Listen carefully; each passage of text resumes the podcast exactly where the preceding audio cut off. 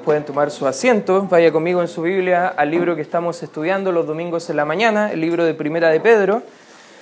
Y justo vamos a entrar a lo que algunos teólogos han llamado uno de los pasajes más complicados de la Biblia y muchas de las posturas que van a estar siendo enfrentadas en este pasaje tan complicado a veces nos distraen del punto principal que el mensajero, que en este caso el apóstol Pedro nos quiere enseñar, que dentro de todo el sufrimiento, recuerda el contexto del capítulo 2, Cristo es nuestro ejemplo de sufrimiento, que Él a pesar del sufrimiento injusto, Él decidió ser obediente a Dios y glorificarle a Él. Y hemos visto en el capítulo 3 que han habido damas que están casadas con un marido incrédulo, que estaban sufriendo por su fe, pero estaban siendo obedientes a Dios y podían hacerlo. Hemos visto varones que incluso familias cristianos que estaban sufriendo por su fe en Cristo, que incluso su vida podía ser expuesta al peligro de muerte, pero ellos igual decidieron no devolver mal por mal, como decía el versículo 9, más bien apartarse del mal, haciendo el bien, buscando la paz, amar la vida, viviendo días buenos, tener limpia conciencia. Y llegamos al versículo número 18 de la escritura en Primera de Pedro, mostrándonos acá el escritor que el sufrimiento puede ser una oportunidad para servir a Dios y ser fieles a Dios. Cuando nosotros nos vemos enfrentados a una situación difícil es cuando más debemos ser fieles a Dios. Amén, hermanos. Cuando nos vemos enfrentados a problemas económicos, cuando nos vemos enfrentados a problemas matrimoniales o familiares, cuando nos vemos enfrentados incluso a problemas de trabajo, hermanos, es cuando más debemos ser fieles a Dios. Es cuando más debemos congregarnos, es cuando más debemos leer la Biblia, es cuando más debemos orar. Amén, hermanos. Y aquí el apóstol Pedro nos viene a ejemplificar a través del ejemplo de Cristo, de cómo su ministerio puede ayudarnos a ser fieles al Señor en medio del sufrimiento. Y el mensaje del día de hoy le hemos puesto como título, la oportunidad que nos da el sufrimiento. Y la oportunidad que nos va a dar el sufrimiento va a ser de servirle a Él, de glorificarle a Él, pero también de dar testimonio a otros que no creen en Él. Y vamos a ver en primer lugar el ministerio que Cristo tuvo por nosotros. Versículo 18 dice, porque también Cristo padeció. Esto es interesante porque nos está diciendo que nosotros, al ser cristianos, todos los problemas se van a acabar, nosotros vamos a tener una vida súper buena. No, dice que igual Cristo sufrió por nosotros. Y fíjate cómo padeció por nosotros una sola vez por los pecados. Hay gente que cree que la salvación se puede perder y cuando tú la pierdes tienes que volver a recibir a Cristo una y otra vez, pero la escritura enseña en la plenitud que eso es una mentira de Satanás porque Cristo murió solamente una vez por los pecados de todos. Incluso dice la escritura que no puedes crucificar a Cristo una y otra vez por tus propios pecados, que la obra de Cristo en la cruz es perfecta, que es algo completa, que en la cruz Él dijo tetelestai, consumado es. No podemos estar pensando que la obra de Cristo está limitada a nuestras buenas acciones, más bien la obra de Cristo está limitada a lo que Él ha hecho por nosotros. Su muerte, sepultura, resurrección y ascensión a los cielos. Eso es el Evangelio, hermano. Si tú entiendes el Evangelio de lo que Cristo ha hecho por ti, entonces tú puedes estar dispuesto también a hacer diferentes cosas por Él. Amén, hermanos. Y aquí está diciendo la Escritura que Cristo padeció una vez por los pecados, el justo, ¿por quién dice? Por los... A ver, ¿cuántos pecadores hay acá? ¿Puede levantar su mano? Ya si no ha levantado la mano, eso también es pecado, hermano, ya, porque se ha declarado ante Dios justo, siendo que somos injustos. Romanos 3.10 dice que no hay justo ni aún. Ah, parece que estamos todos bajo la misma condenación. Romanos 3.23 dice, por cuanto todos pecaron, estamos todos destituidos de la gloria de Dios. Dice la Escritura que el justo, Cristo Jesús, murió por todos nosotros, todos los injustos, para llevarnos a Dios. La palabra llevarnos a Dios es ganar una audiencia ante una corte. En otras palabras, lo que ha hecho Cristo a través de la muerte de Él por nosotros en la cruz, ha ganado una audiencia con el gran juez que determina qué va a pasar con nuestras almas y cómo va a ser justificado usted mediante la fe en Cristo Jesús. Romanos 3:28, mire, véanlo conmigo por favor en pantalla. Romanos capítulo 3, versículo 28. Aquí se da el veredicto en esta corte que estamos hablando y dice, concluimos pues que el hombre es justificado delante de Dios, ¿por qué dice? Por sin las obras de la ley. Hay iglesias que hoy en día están diciendo, tú debes hacer esto debes cumplir tales mandatos, debes hacer tales cosas, porque si llegas al fin de tu vida y no has cumplido con toda esta serie de leyes, de normas, tú no puedes quizás entrar al cielo. Ahora hay una iglesia popular que enseña eso, pero diferentes tipos de congregaciones que no son tan populares también lo enseñan. Que dicen que Cristo es suficiente para comenzar el proceso, pero si tú pecas dentro del proceso, tú pierdes tu salvación. ¿Qué dice la Escritura en la orden del veredicto que ha dado Dios? Que el hombre es justificado, ¿por qué dice? Por fe sola. Efesios 2, 8 y 9 dice que nosotros somos salvos por gracia, por medio de la fe. Y esto no es de nosotros, hermanos, es un don de Dios no por obras para que nadie se gloríe. Por ende, cuando entendemos el, ministerio de Cristo en su muerte, que Él ha muerto por nosotros como sustituto, que Él murió en lugar de nosotros porque la paga del pecado que era muerte, y que murió el justo por nosotros los injustos. Él tomó nuestro lugar en la cruz que nos merecíamos nosotros. Ese fue el ministerio de muerte del Señor Jesucristo. Y fíjate lo que dice el mismo versículo 18, para llevarnos a Dios, siendo la verdad muerto en la carne, pero vivificado en espíritu. El libro de Santiago capítulo 2 nos dice que la muerte, nosotros somos seres humanos tricótomos. ¿Qué significa eso? Que estamos conformados por cuerpo, alma y espíritu. El alma es esa cosa eterna que Dios ha colocado, que es lo que nosotros somos por toda la eternidad. El alma es eterna, el cuerpo no es eterno. ¿Y sabes qué es lo que mantiene el alma y el cuerpo unido? Es el aliento de vida o el espíritu, lo que dice la escritura, que cuando tú llegas al fin de tu vida, el espíritu abandona el cuerpo porque ya no cumple la función y el alma va a solamente uno de dos lugares, o a la presencia de Dios por toda la eternidad, o alejado de Dios por toda la eternidad. Solamente hay dos opciones, no hay una opción intermedia como algunos enseñan, no, eh, dice la escritura que después de esta vida, al momento de la muerte, está establecido para todos los hombres que venga el juicio. Para el cristiano es un juicio de premiación eterna, el tribunal de Cristo. Pero para el incrédulo va a ser un juicio de condenación eterna por sus pecados. Y sabes qué? Cuando nos vemos este ministerio de Cristo por nosotros, cuando Él ha llegado a la muerte de su carne, ojo, no de su alma, de su carne, dice que Él fue vivificado en espíritu. Al momento de ser muerto en su naturaleza carnal, en su naturaleza de carne, de humanidad, Él volvió a tener todos los atributos eh, plenamente del Señor, aunque Él siempre fue Dios. Pero él estaba limitado en su cuerpo a poder ejercer plenamente todos los atributos de Dios hasta su muerte. incluso después de su muerte, dice la Escritura en Mateo 28, 18, que él vuelve a tener toda potestad, porque toda potestad me da en los cielos y la tierra, dice el Señor. O sea, ese ministerio que ahora empieza a ejecutarse a través de su muerte por nosotros, nos debe dar aliento para ser obedientes a Él. ¿Y por qué decimos todas estas cosas? Porque el 19 entra un poquito en conflicto en muchas cabecitas y dice el 19, en el cual también fue y predicó a los espíritus encarcelados.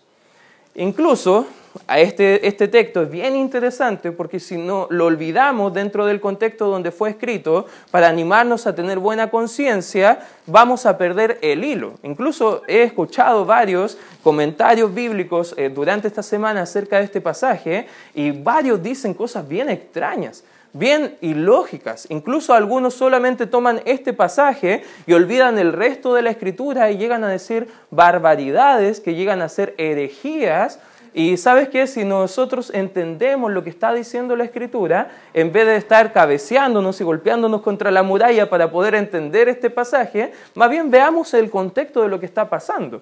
En el contexto normal va a hablar, versículo 22, dice, quien habiendo subido al cielo está la diestra de Dios y a él están sujetos, ¿qué dice? Subraya esa palabra porque bien interesante. Autoridades y potestades. Versículo 19 nuevamente dice, en el cual también fue y predicó a los espíritus encarcelados. Hay una postura bíblica que dice que Cristo, en el momento entre su muerte y su resurrección, en esos tres días, fue al infierno a predicar el mensaje de salvación a las almas que estaban en el infierno condenadas para poder darles una nueva esperanza. De ahí toma la Iglesia Popular esta doctrina antibíblica que no vemos en la Escritura acerca del purgatorio y el limbo. Porque da una esperanza, porque si Cristo fue, entonces tenemos oportunidad después de la muerte. Pero la Biblia dice algo totalmente contrario. Proverbio dice que perece el impío y perece con él también su esperanza. Dice la Escritura que está establecido para los hombres que mueran una sola vez y después de esto el juicio. Por ende, incluso dentro de, la doctrina, enseñan en el, en el credo apostólico que Cristo fue a predicar en el infierno, cosa que nunca vemos en la Biblia. La escritura solamente hay una referencia en el libro de Hechos capítulo 2 que nos muestra que Cristo fue al Hades, al lugar que estaba destinado para todos los muertos esperando la resurrección.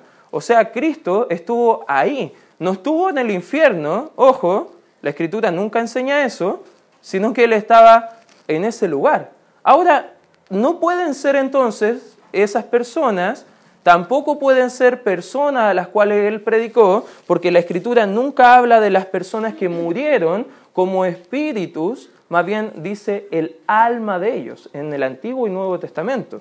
La escritura es bien clara para referirse en la palabra espíritus que vemos acá y deja bien claro la escritura en el contexto y también en la misma palabra que está hablando de espíritus angélicos, ya sea ángeles o ya sea demonios. Entonces descartamos la postura entonces que Cristo estaba predicando a creyentes, perdón, incrédulos que murieron sin Cristo.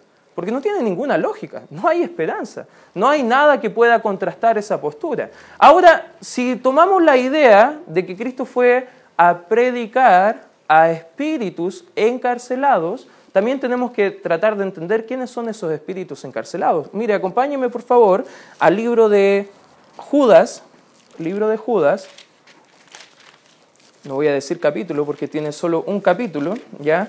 Versículo 6, Judas, bueno, digamos 1.6, ya para que algunos no se pierdan ahí en la aplicación del celular. Y dice, y a los ángeles que no guardaron su dignidad, sino que abandonaron su propia morada, los ha guardado bajo oscuridad, ¿en qué dicen?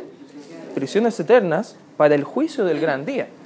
Al parecer, dentro del contexto de Primera de Pedro y Judas, mencionan que hay algunos ángeles que dejaron su identidad de obediencia a Dios porque decidieron creer la mentira de Satanás y se pusieron en contra, en rebelión contra Dios. Y dentro de esos ángeles vemos un grupo que ahora están abiertamente en rebelión contra Dios, haciendo fechorías en, en este mundo con permiso de Dios, pero hay otros que están como encarcelados. Hay otros que están aprisionados porque han hecho cosas bien terribles. Incluso dentro del contexto del mismo libro, vuelva conmigo por favor al libro de Primera de Pedro, capítulo 3, podemos ver que estos ángeles caídos, estas personas que están encarcelados ahí, estaban teniendo una, una, participación en todo lo que estaba haciendo el ministerio en este mundo. Versículo 20 dice, los que en otro tiempo desobedecieron cuando una vez esperaba la paciencia de Dios en los días de cuándo? Al parecer estos ángeles que están encarcelados fueron encarcelados al parecer en el periodo del Antiguo Testamento donde fue la predicación de Noé. Mire, guarda por favor tu espacio ahí y anda al libro de Segunda de Pedro, Segunda de Pedro capítulo 2, Segunda de Pedro capítulo 2, versículo 5, fíjate lo que dice la escritura, y dice, y si no perdonó al mundo antiguo, sino que guardó a quién dice a pregonero de justicia, con otras siete personas trayendo el diluvio sobre el mundo de los impíos, y si condenó por destrucción, y sigue hablando acerca de todo lo que pasó en ese contexto, y si vemos al libro de Génesis, por razón del tiempo no lo vamos a hacer, ir al capítulo 6, vemos que la maldad en el mundo creció mucho, a tal extremo que Dios decidió destruir toda la humanidad. Al parecer, según lo que nos muestra estos pasajes de la Escritura, los causales de ese incremento de la maldad mayor en el mundo, al parecer fueron estos espíritus encarcelados. Estos que estaban incitando al hombre a pecar. Ojo, el hombre no pecó porque lo hicieron pecar los, los demonios, más bien el hombre pecó de su propia voluntad. Eso es lo que está mostrando acá. Estaban decidiendo ser fieles al mundo, pero infieles a su Dios. Y acá vemos que toda esta predicación de estos espíritus que tuvo Cristo a ellos tiene que ver con algo que no tiene nada que ver con salvación, porque el mismo libro de Primera de Pedro dice que los ángeles no pueden salvarse. La salvación no es para ángeles, la salvación es para creyentes, para personas que han puesto su fe en Cristo. La salvación no es para los incrédulos. No todos somos hijos de Dios. ¿Lo entiendes, hermano? Juan 8, 44 dice que antes de ser hijos de Dios éramos hijos del diablo. Primera, perdón, Juan capítulo 1, versículo 12 y 13 dice que Dios eh, decidió hacer hijos a los que creen en su nombre. No tiene nada que ver con nacer en una familia cristiana, no tiene nada que ver con que tú quieras que otro sea cristiano, no es voluntad de Dios es que la persona reciba a Cristo Jesús como su Señor y Salvador. Y eso tiene que ver con la doctrina de lo que Cristo ha hecho por nosotros. Él tuvo una muerte, pero también en su muerte Él tuvo una predicación o una proclamación. Por ende, no puede haber ido a predicar a los espíritus encarcelados salvación, porque no pueden salvarse. Ahora, la palabra proclamación ahí no tiene nada que ver con evangelizo, que es la palabra para dar las buenas noticias o el Evangelio. Más bien esta palabra pregonar tiene la idea de dar a conocer una noticia de victoria o una noticia de derrota. Ahora, si Cristo estaba predicando acá en Primera de Pedro capítulo 3 a espíritus encarcelados, versículo 19, ¿qué debería haber estado predicando? Bueno, el apóstol Pedro no nos deja la respuesta, por ende, al parecer no era tan importante para Pedro ese punto, pero si tuviéramos que tomar otros textos paralelos de lo que hizo Cristo en el momento de la cruz, podemos llegar quizás a un pasaje que es clave para entender esto y vamos al libro de Colosenses, acompáñenme por favor ahí, al libro de Colosenses, capítulo 2, y aquí justo hablando el escritor Pablo, bajo la inspiración del Espíritu Santo, está hablando dentro, del contexto de la circuncisión y el bautismo, de lo que representan para el creyente, y en el versículo 12 dice, sepultados con él en el bautismo, en el cual también fuisteis resucitados con él mediante la fe en el poder de Dios que le levantó de los muertos. Versículo 13, y a vosotros, ah, esto es para nosotros hermanos, dice, estando muertos, ¿en dónde dice? En y en la incircuncisión de vuestra carne os dio vida juntamente con él, perdonándoos todos los pecados. Parece que está hablando de algo bien similar. Versículo 14. Anulando el acta de los decretos que había contra nosotros, que nos era contraria, quitándola del medio y clavándola en la cruz, versículo 15, y despojando a los que dice. Parece que está hablando de lo mismo que el versículo 22. Está hablando de demonios de principados, de potestades, de huestes demoníacas. Dice que los despojó a ellos y los exhibió públicamente. ¿Qué dice? Ah, en la cultura romana de la época, el conquistador que iba a proclamar conquista sobre otra nación o sobre otro, otra, otros pueblos, lo que hacían era tener a la entrada de Roma, iban a tener como casi una, un, cotejo, ya donde van a estar ellos entrando con sus caballos, con los prisioneros de guerra que estaban encadenados en unas jaulas, y ellos lo iban a exhibir públicamente delante de todo el reino, que ellos habían tenido la victoria y estas personas que iban más atrasito dentro de todo, toda la carrocería, ellos estaban siendo exhibidos como derrotados.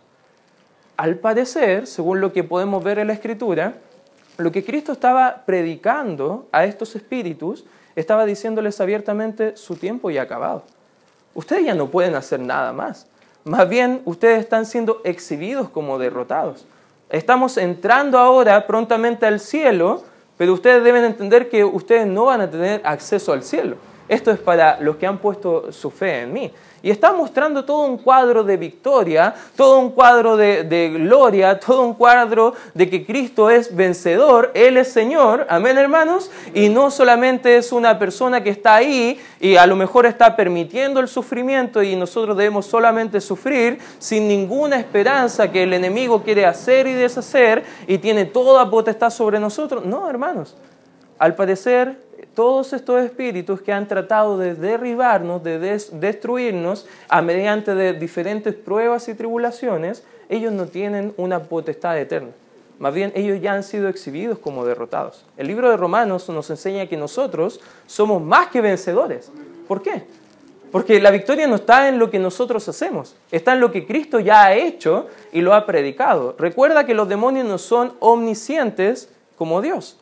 Por ende, al parecer tuvo que ir Cristo a comentarles a ellos en ese lugar de prisión, de, prisión todo este mensaje de victoria y que ya su tiempo está acabado. Incluso Satanás, el diablo, dice el libro de Apocalipsis, que es un enemigo derrotado y que sabe que está derrotado que ya le queda poco tiempo y él está esperando la última manifestación para hacer la última de las suyas y así poder tener eh, su último momento de gloria antes de ser eh, condenado en el libro de Apocalipsis capítulo 20 nos va, a hacer, nos va a mostrar la escritura que va a ser lanzado eternamente al lago de fuego.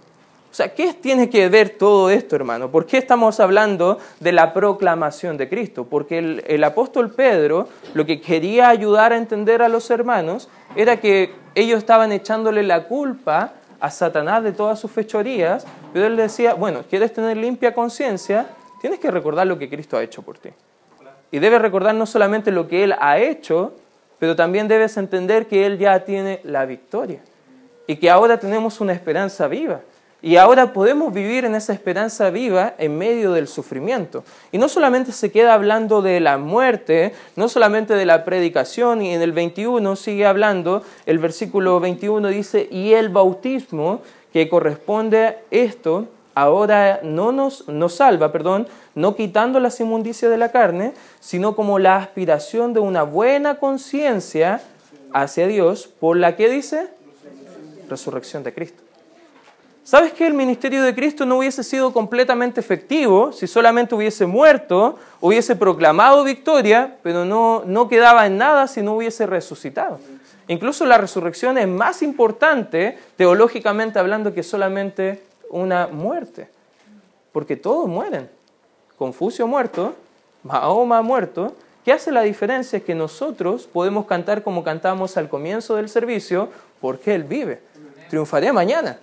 Podemos cantar con todas las ganas eso, porque de verdad a través de su resurrección podemos tener victoria en nuestra vida espiritual y podemos declarar a todas las personas que estamos viviendo en victoria y no porque nosotros hagamos la victoria, es porque Cristo ya la ha hecho por nosotros. Y aquí está hablando del bautismo y vamos a hablar brevemente en pocos minutos más acerca de eso, pero está hablando de la resurrección. En la muerte el alma abandona el cuerpo, pero en la resurrección el alma vuelve al cuerpo.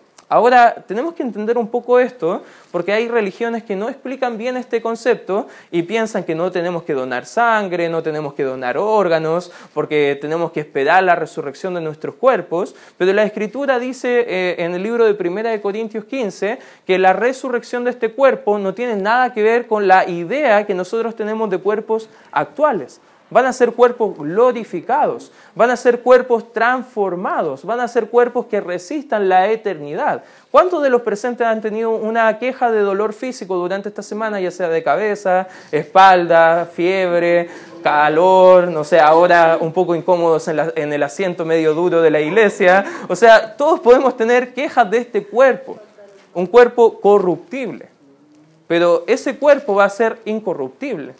Y las almas están esperando la resurrección, no del alma, sino que del cuerpo, para estar la eternidad con Dios en el lugar que Él ha preparado, que es su gloria. ¿Se entiende lo que estamos conversando? O sea, no tiene nada que ver con que está mostrándonos otra, otro aspecto de la resurrección. La resurrección declara que Jesucristo es Dios, que la obra de salvación está completa, que la muerte y Satanás ya han sido derrotados y tienen la confianza de que Él tiene la victoria sobre todos los poderes demoníacos. Y cuando entramos a eso, a ver nuestra conciencia, porque algunos estaban diciendo, ¿sabes qué? Para mí el camino fácil es decir al mundo que no soy creyente y poder seguir haciendo mi vida de forma normal, a pesar de que mi conciencia me acuse que estoy mal, pero lo que está diciendo el apóstol Pedro acá es todo lo contrario. Está diciendo, ¿recuerdas el testimonio que diste en el bautismo? Que tú eres un creyente verdadero. Bueno, entonces ese, ese testimonio que tú dijiste públicamente, manténlo. Sé fiel al Señor en medio del sufrimiento. Sé fiel al Señor en medio de la dificultad. Sé fiel al Señor a pesar de que todo el mundo esté en tu contra, incluso el enemigo esté en tu contra porque estamos en una batalla espiritual, pero debemos recordar que Cristo ya ganó la victoria. Amén. Y que Él no solamente resucitó, sino que fíjate lo que sigue diciendo el versículo 22, quien habiendo subido al cielo está a la diestra de Dios y a Él están sujetos, fíjate, ángeles, autoridades y potestades. O sea, ahora Él tiene una, una, posición de toda autoridad en el cielo intercediendo por nosotros. El libro de Hebreos dice que ahora podemos acercarnos confiadamente a su trono. Él está en un trono, hermanos. Él está reinando. Él es soberano. Amén, hermanos. Y Él debe ser soberano también en nuestra vida. Hay creyentes que hoy en día siempre están hablando de la soberanía de Dios, pero ni se congregan. Y ni siquiera están mostrando que Dios es realmente soberano en su vida y que ellos quieren hacer las cosas que a Dios le agrada, más bien están discutiendo y peleando. Hermano, si Dios es soberano en tu vida, obedécele. Amén. Si Dios es soberano en tu vida, congrégate. Si Dios es soberano en tu vida, aprende de Él. Si Dios es soberano en tu vida, entonces comparte el Evangelio con otros, a pesar de la dificultad. Amén, hermanos. Porque si Cristo ha tenido un ministerio tan grande por nosotros, ¿cuál es nuestra esperanza nueva? Ser fieles en medio del sufrimiento. En segundo lugar, no solamente vemos el ministerio de Cristo en este pasaje acá en la Escritura, pero también vemos el ministerio de Noé. Ahora recordemos que Pedro, él estaba mostrando a la iglesia, a los creyentes en Cristo, muchas ilustraciones del Antiguo Testamento para compartir que nosotros no somos la iglesia y que Dios ha desechado a los judíos, más bien en su plan soberano Dios tiene determinado que todas las cosas que prometió para Israel la ha cumplido a través de Cristo y ahora nosotros somos copartícipes de muchas de las bendiciones de ellos, los israelitas, por ende el creyente no es antisemita, no está contra Israel, todo lo contrario, la Biblia nos llama a orar por Israel. Y acá un israelita, probablemente Noé, él estaba siendo un predicador de justicia, como vimos en segunda de Pedro capítulo 2, pero fíjate lo que dice el versículo 20, dice, en los cuales, perdón, los que en otro tiempo desobedecieron cuando una vez esperaba la paciencia de Dios en los días de cuándo de Noé, mientras se preparaba el arca en la cual pocas personas, es decir, ocho, fueron salvadas por agua. El bautismo que corresponde a esto ahora nos salva, no quitando las inmundicias de la carne, sino como la aspiración de una buena conciencia hacia Dios por la resurrección de Jesucristo. Aquí nos muestra el ministerio de, de Noé, y muestra todo lo que ha hecho Noé en el pasado y cómo debe ser una ilustración para nosotros ahora en los tiempos presentes de seguir siendo fieles a Dios. El ministerio de Noé, recordemos que en la escritura en Génesis 6 nos enseña que él, él, hizo el arca por 120 años, hermano. En esos 120 años la escritura enseña que la gente se burlaba de él. En ese tiempo no había llovido nunca. Y él estaba diciendo, predicando justicia de Dios, diciéndole al mundo, arrepiéntanse de sus pecados, el Señor va a enviar un juicio, va a enviar lluvia. Y se burlaban de él, ¡ah!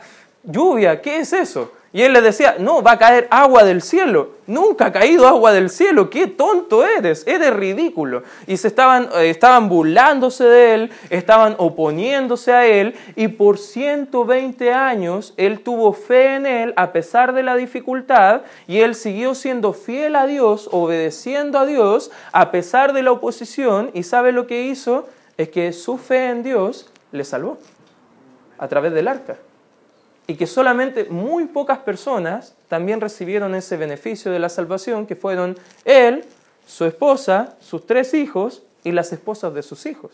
Simplemente, ocho personas solamente fueron salvas. Ahora, la disyuntiva es, ¿por qué no, no todos se salvan? Bueno, es porque unos deciden creer a las promesas de Dios y otros no deciden creer. Hay gente que tú le dices, Cristo viene. Ah, sí, eso vengo escuchándolo desde chico y se burlan como los días de Noé, de la venida de Cristo. Pero debemos recordar que en el libro de, Mateo capítulo 24, por razón del tiempo, nos enseña a los cristianos que Jesús ha prometido venir en los días como si fueran de Noé. En otras palabras, cuando Pedro estaba diciendo, bueno, recuerdan, el ministerio de Noé estaba haciendo un llamado de atención que decía, Cristo puede venir por ti. Y si te halla en desobediencia, ¿qué vas a hacer? ¿Cómo va a estar tu conciencia delante de Dios? ¿Cómo vas a presentarte delante de la persona que te salvó? Porque ellos esperarían a Cristo con su vida, arreglando su vida, si ellos tuvieran la urgencia que se fueran los mismos días de Noé. Aquí Pedro estaba comparando los días de Noé, mucha crueldad, mucho pecado, un, crecimiento de la maldad en el mundo, como los días de Noé, y eso mismo estaba pasando con el imperio romano de la época. Estaban persiguiéndolos por sus vidas, mataban gente solamente por entretención y en especial si eran cristianos, festinaban con eso y Pedro estaba diciendo a los creyentes tranquilos. Si vemos que todo esto va pasando es porque Dios va a cumplir su promesa y va a volver por nosotros. Y va a compartirnos el mensaje de que nosotros como cristianos podemos esperar a Él a pesar de todo lo que está en contra de nosotros. Y toma el ejemplo ahora del bautismo. Debemos entender que la Biblia enseña varios tipos de bautismo pero el bautismo que usted y yo hemos profesado como cristianos es el bautismo después de la salvación. El incrédulo, perdón, el judío de la época, él se bautizaba en arrepentimiento. Era simplemente Juan el Bautista, ¿recuerdan la idea de Juan el Bautista? Él salía a los lugares desiertos, él se empezaba a predicar al lado de un arroyo y él predicaba arrepentimiento para con Dios y la gente que entendía que quería volver sus corazones a Dios, él les invitaba y le decía, ahora bautícense. El bautismo era una identificación pública con un mensaje y también de acuerdo a un cambio de vida. Ellos que estaban pasando voluntariamente a ser bautizados, estaban diciéndole al mundo, yo me identifico con el mensaje que esta persona está predicando y además quiero tener un cambio de vida porque eso ha pasado en mí al entender el mensaje de salvación. Eso era lo que el ministerio de Juan el Bautista, pero el ministerio del creyente, el bautismo del creyente es un poco diferente, porque nosotros no nos bautizamos solamente cada vez que nos arrepentimos. ¿Te imaginas acá teniendo el bautisterio ya y de repente estamos acá predicando y de repente tú te enfrentas a un pecado tuyo y tú decides, ya Señor, nunca más lo voy a hacer, ahora me comprometo contigo, termina el mensaje y el hermano Mirko está diciendo, ya, Hermanos, todos los que han recibido este mensaje, todos los que se arrepienten de sus pecados, pasen acá, vamos a bautizarlos. No, no se hace eso. El bautismo cristiano es una sola vez y no tiene nada que ver con la limpieza de nuestros pecados, como dice acá la Escritura, sino que tiene más que ver con una conciencia limpia de que el mensaje que hemos oído nos identificamos en su muerte, sepultura, resurrección y ascensión de Cristo, que ahora nosotros dejamos nuestra antigua forma de vida y nos comprometemos públicamente que somos seguidores de Cristo. Y el bautismo nos debe recordar de quiénes somos. El bautismo no era, no era simplemente algo que lo hacían porque sí, como a veces se hacen en las iglesias hoy en día, ojo, si eres bautizado, tú has hecho un compromiso bien fuerte. Has dado un paso de obediencia bien importante. Y niños presentes y jóvenes, sabes que cuando tú te bautizaste, tú estabas haciendo algo serio delante de Dios, porque estabas diciéndole al Señor, ahora soy tuyo. Y he decidido seguirte a ti. Y no voy a volver atrás como cantamos a veces. La vida vieja ya la dejamos, ahora te sigo a ti. Ahora tengo un compromiso mayor contigo. Y eso debe ser el compromiso de la iglesia. Vienen problemas, van a venir. Vienen dificultades, por supuesto. ¿Cuál debe ser nuestro compromiso? El mismo que profesamos con nuestra boca, diciendo, sí, creo en Cristo. Y somos bautizados. El ministerio de Noé nos representa lo que ha hecho también Cristo por nosotros, limpiándonos de la, todo lo, la mala conciencia que antes teníamos y ahora alentándonos a ser fieles a Cristo. Por ende, hermano, si eres bautizado, no lo mires a poco, tómalo como algo súper importante. La gente te está mirando. ¿Qué va a pensar de Cristo si te mira? ¿Estás dando un buen testimonio o estás dando un mal testimonio? El ministerio de Noé nos habla de su predicación, de su fidelidad y de su testimonio que ha tenido para con Dios. Incluso bajo la perspectiva del mundo, Noé fue la persona más eh, fracasada del mundo. Y vamos a hablar un poquito de eso a, través de lecciones prácticas. ¿Y qué podemos aprender de todo esto? Porque bien doctrinal todo lo que estamos hablando, pero ahora ya, ¿cómo lo aprovechamos este texto para nosotros? En primer lugar, debemos esperar oposición. ¿Amén, hermanos? ¿Eres cristiano? ¿Has creído falsamente ese ministerio televangelístico que ven a Cristo y para de sufrir? Bueno, hoy te digo todo lo contrario. En el mundo vamos a tener aflicción, oposición. Mira, veamos algunos textos bíblicos que nos pueden ayudar a tener confianza en medio de la dificultad. El libro de Hebreos, capítulo 4, justo está hablando en un contexto bien similar porque vamos a esperar oposición, pero la diferencia con el mundo incrédulo, que si tú eres cristiano, en medio de la dificultad, en medio del problema, en medio de la oposición, en medio de, toda tu tribulación, tienes confianza de que tienes un Salvador. Y ese Salvador está ayudándote. Fíjate lo que dice el libro de Hebreos capítulo 4, versículo 16, dice, acerquémonos pues, como dice, confiadamente. ¿Ante dónde? Ante el trono de la gracia para alcanzar misericordia y hallar gracia. ¿Para qué dice? El oportuno socorro. ¿Qué está diciendo acá el escritor? Está diciendo, estás pasando dificultades, recuerda que nuestro Señor está en su trono. Y tú puedes ir con toda confianza. ¿Y sabes lo que puedes pedir? Lo que quieras, porque eres su hijo. Y ahora tú puedes ser, también tener la ayuda del Señor en medio de la dificultad. El libro de los Salmos, acompáñame por favor ahí. El libro de los Salmos, capítulo 46, fíjate lo que dice el versículo número 1. Versículo 1 del capítulo 46 de los Salmos dice, Dios es nuestro amparo y fortaleza. Nuestro pronto, ¿qué dice? ¿En medio de dónde? ¿Sabes qué? Si tú estás pasando problemas, tú tienes la esperanza de que Dios va a escucharte en medio del problema. Si tú oras al Señor, Dios te responde. Y no solamente responde, sino que auxilia a tu vida. Es como que tú te estás ahogando y le estás diciendo, me estoy muriendo, no puedo, no puedo salvarme a mí mismo, por favor que alguien me ayude. Y Dios ha escuchado tu grito de auxilio y Él va y te socorre. Eso es lo que hace Dios con nosotros.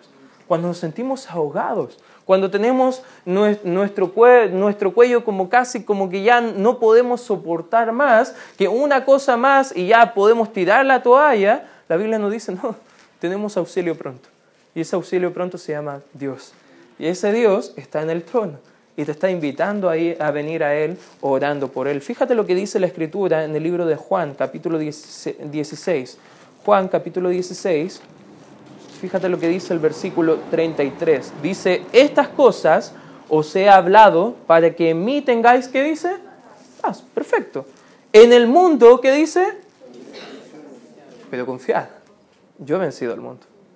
¿Qué estaba predicando Cristo? Que Él es victorioso. Que vamos a padecer problemas, por supuesto. Pero ¿qué debemos hacer en medio de los problemas? Confiar en Él. Pedir su ayuda. Él va a socorrernos. Amén, hermanos. Esto podemos aprender que vamos a enfrentar oposición, pero tenemos una confianza en medio del problema. En segundo lugar, ¿qué otra cosa podemos aprender? Que debemos servir a Dios por fe y no confiar en los resultados. ¿Te has dado cuenta que a veces tú eres bien fiel a Dios haciendo lo que corresponde y pareciera que no, no hay mucha, mucho cambio en tu vida? Como que las cosas siguen igual que antes. Noé ¿Cuánto tiempo predicó? 120 años. ¿Cuánta gente se salvó? Ocho. Contándole a él fueron siete más él. Ante el mundo puede ser un fracaso total. Incluso cuando hablamos como iglesia, que tomamos tiempo cada semana de salir al sector, de salir y compartir el Evangelio con más personas, y de repente pensamos, ya hemos repartido mil tratados, eso significa que muchas personas van a venir, y de repente el siguiente domingo nadie viene. ¿Qué pasó? ¿Dios está fallando? ¿No? Porque nosotros no trabajamos por los resultados, trabajamos siendo fieles al Señor. Amén. Somos fieles por fe a Él, sirviéndole a Él. Noé, sirvió a Dios y ¿sabe lo que Dios hizo? Honró a Noé. Y nosotros podemos hacer lo mismo, hermanos. Podemos trabajar, podemos predicar, podemos hacer todas las cosas, porque el éxito a la manera de Dios no se trata de cuántas cosas puede lograr en esta tierra, sino que el éxito a la manera de Dios se trata de cuánta fidelidad tú tienes al final de tu vida. Por ende, sé fiel al Señor. Veamos el ejemplo de Noé. Sirvamos a Dios por fe sin confiarle en los resultados. Tercera aplicación que podemos desprender. Podemos vivir en la victoria que Cristo la ganó. Amén, hermanos. ¿Cuántos de nosotros estamos luchando con algún pecado? ¿Ya? Si no ha levantado la mano, está luchando con la mentira, hermano. Ya ahora podemos enfrentar ese pecado. Primera de Juan capítulo 1 dice que el que no tiene pecado le hace a Dios mentiroso y la verdad no está en nosotros. O sea, debemos, debemos tener cuidado con el pecado en nuestras vidas. No debemos llegar a un punto de pensar que ya no, no tenemos lucha con el pecado. Ahora, la confianza que tenemos como cristianos es que tenemos victoria sobre el pecado. Y justo eso va a representar el bautismo. Acompáñame por favor al libro de Romanos, capítulo 6. Romanos, capítulo 6. Fíjate lo que dice el versículo 1. ¿Qué pues diremos? ¿Perseveraremos en el pecado para que la gracia abunde? En ninguna manera. Porque los que hemos, ¿qué dice? Muertos al pecado, ¿cómo viviremos aún en él? ¿O no sabéis que todos los que hemos sido, ¿qué dice? A ver, ¿cuántos han sido bautizados ya? ¿Puede levantar su mano? Ya. Este mensaje es para nosotros. ¿O no sabéis que todos los que hemos sido bautizados en Cristo Jesús, hemos sido bautizados en su muerte, porque somos sepultados juntamente con Él para muerte por el bautismo, a fin de que como Cristo resucitó de los muertos por la gloria del Padre, así también nosotros, y subraya esta frase por favor, andemos en vida nueva. Y sigue hablando el pasaje. Te invito, hermano, a que lo leas en casa. Lee el capítulo 6, el capítulo 7 y el capítulo 8. Porque al final del capítulo 8 va a decir, ¿sabes qué? Sabemos que nada nos puede separar del amor de Dios que es en Cristo Jesús. Por ende soy más que vencedor y yo puedo tener victoria sobre el pecado. Hermano, el día de mañana, día lunes, muchos creyentes, lo natural es ir a sus lugares donde desempeñan toda su vida y volver al pecado. Es como si el día domingo nunca hubiese existido. Pero hermanos, cuando entendemos el ministerio de Cristo por nosotros, podemos tener victoria el día lunes. Amén, hermanos. Y no solo el día lunes, también el día martes, el día miércoles, porque sabes que nosotros nos hemos identificado a través del bautismo con lo que Cristo ha hecho por nosotros. Él nos ha dado la victoria. No depende de nosotros. Amén, hermanos. Depende de Cristo. Y solamente tú debes ser fiel a Cristo. Ese es el poder que Dios nos quiere dar para testificar a Él. Hechos 1.8 dice, y me seréis testigos en toda Jerusalén, en Judea y Samaria y hasta lo último de la tierra. Misiones, hermano. Cuando tú vives con limpia conciencia, obedeciéndole al Señor, a pesar de la dificultad, tú puedes ser fiel al Señor compartiendo el mensaje de salvación a más personas. Y en cuarto y último lugar, te quiero animar, si tú no conoces a Cristo en esta tarde, te quiero animar a que conozcas a Cristo como tu Señor y Salvador. Porque si Él ha hecho todo esto que estamos viendo, es para el perdón de tu pecado. Es para el perdón de tu alma. Y si tú estás viniendo a la iglesia y nunca has puesto tu fe en Cristo, nunca has sido salvo, Quiero animarte el día de hoy, que tú encuentres a un tierno Salvador. Sabes que la salvación no, no nos cuesta nada a nosotros, solamente arrepentirnos y poner fe en Cristo. Pero le costó mucho a Dios, le costó la vida de su Hijo. Cristo Jesús murió por nosotros, hermano. Y ese gran Salvador ha muerto por un gran pecador como tú y como yo. Y si tú ya eres salvo, te quiero animar, sé fiel al Señor, independiente de las circunstancias. Solamente sé fiel a Él y sírvele. Y si tú no has conocido al Señor como tu Señor y Salvador personal, hoy puede ser el día donde tú puedes estar a cuenta con Él. Vamos a orar. Gracias Señor por este tiempo estudiando tu palabra. Te pido y te ruego Señor que nos ayudes a entender estas preciosas verdades de tu palabra y ayúdanos a ser fieles a ti. En el nombre de Cristo.